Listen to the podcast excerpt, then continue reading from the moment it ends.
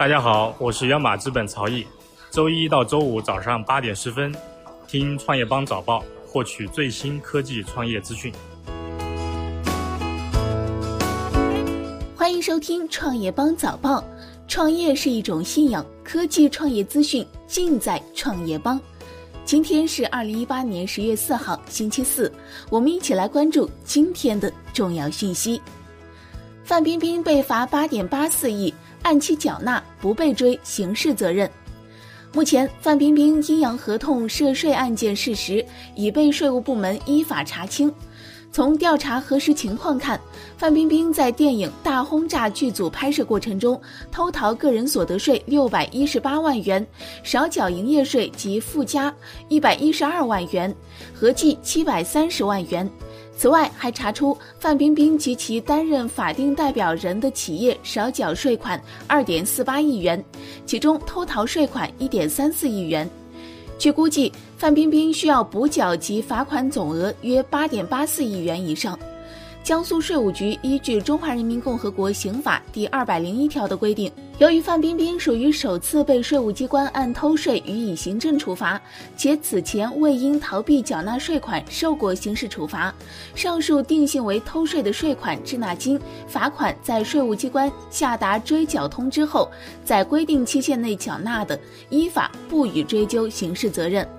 昨日，范冰冰就偷逃税事件道歉，并表示，按照税务部门的最终处罚决定，尽全力克服一切困难，筹措资金补缴税款、缴纳罚款。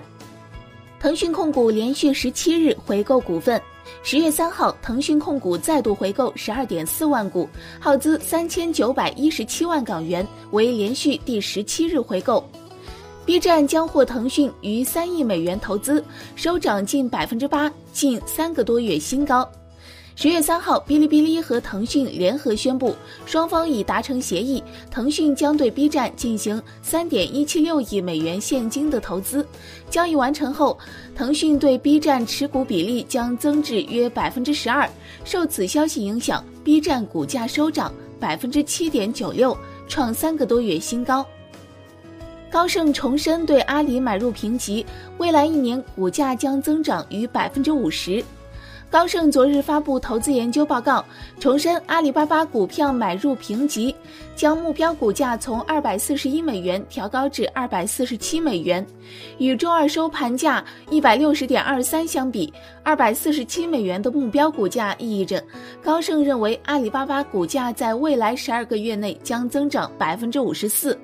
苹果十一月一号发布第四财季财报，预计营收超六百亿美元。据新浪科技报道，苹果周二宣布将于十一月一号公布第四财季财报。该公司将于美国东部时间十一月一号十七时举行财报电话会议。苹果于七月三十一号公布了第三财季财报。当时，企业公布了第四财季的业绩展望，营收为六百亿到六百二十亿美元，毛利率为百分之三十八到百分之三十八点五。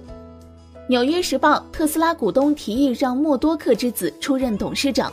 纽约时报援引知情人士消息称，特斯拉部分董事提议让媒体大亨默多克之子小默多克接替马斯克出任董事长。小默多克目前任二十一世纪福克斯 CEO，也是特斯拉董事。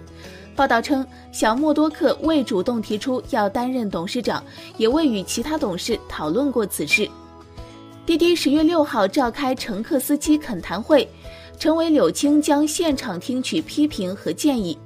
十月六号，滴滴将在北京举行面向乘客和司机的专场恳谈会。滴滴公司 CEO 陈伟、总裁柳青及各部门负责人将在现场听取大家的批评和建议。乘客和司机代表将优先从意见征求通道中选取。接下来，其还将在全国各个城市陆续举行面向社会各界的把脉滴滴恳谈会。福布斯发布美国四百富豪榜。一九九四年以来，榜首首次易主，贝索斯名列第一，身价一千六百亿美元；盖茨第二，身价九百七十亿美元；巴菲特第三，身价八百八十三亿美元；扎克伯格第四，六百一十亿美元；埃里森第五，五百八十四亿美元；佩奇第六，五百三十八亿美元；布林第九，五百二十四亿美元；彭博社的布隆伯格第十，五百一十八亿美元。二零一八年诺贝尔化学奖得主公布，二零一八诺贝尔化学奖授予两位美国科学家与一位英国科学家。今年诺贝尔化学奖得主的主要贡献是进化控制，以及使用进化变化和选择的相同原理，设计解决人类化学问题的蛋白质。这次化学奖得主们发明的方法正在全球范围内得到运用，有助于打造更绿色环保的化学产业，生产新材料，制造可持续的生物燃料，以及治病救人等等。感谢收听创业邦早报，关注创业邦微信公众号，获取更多创投资讯。